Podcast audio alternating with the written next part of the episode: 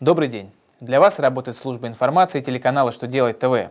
В студии Александр Трифонов, и в этом выпуске вы узнаете. Какие операции можно считать льготами по НДС? Почему акционерное общество не обязано выплачивать дивиденды, которые предусмотрены в уставе?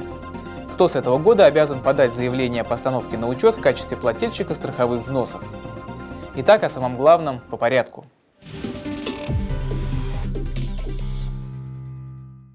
Как известно, налоговые органы вправе истребовать у налогоплательщика пояснения и документы, подтверждающие льготы. Федеральная налоговая служба напомнила, что не все необлагаемые НДС операции можно считать льготами. Льготами признаются преимущества, которые предоставляются отдельным категориям налогоплательщиков по сравнению с другими налогоплательщиками. Поэтому налоговый орган не может требовать документы, если операция освобождается от НДС у всех налогоплательщиков, которые их осуществляют или не являются объектом обложения НДС.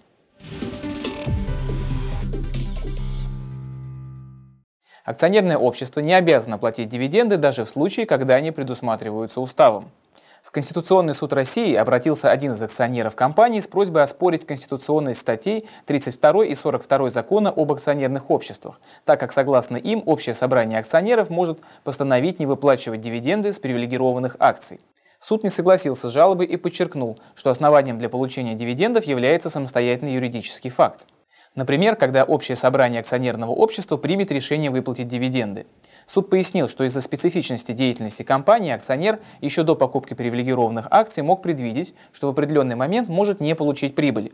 Решение, вынесенное на собрание акционеров, при этом не посчитали злоупотреблением правом. Помимо этого, оно было экономически обоснованным.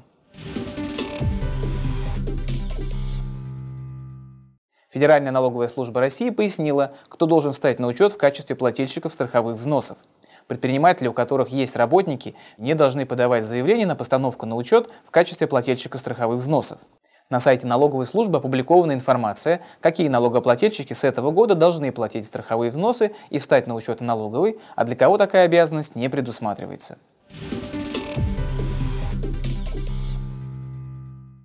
На этом у меня вся информация. Я благодарю вас за внимание и до новых встреч.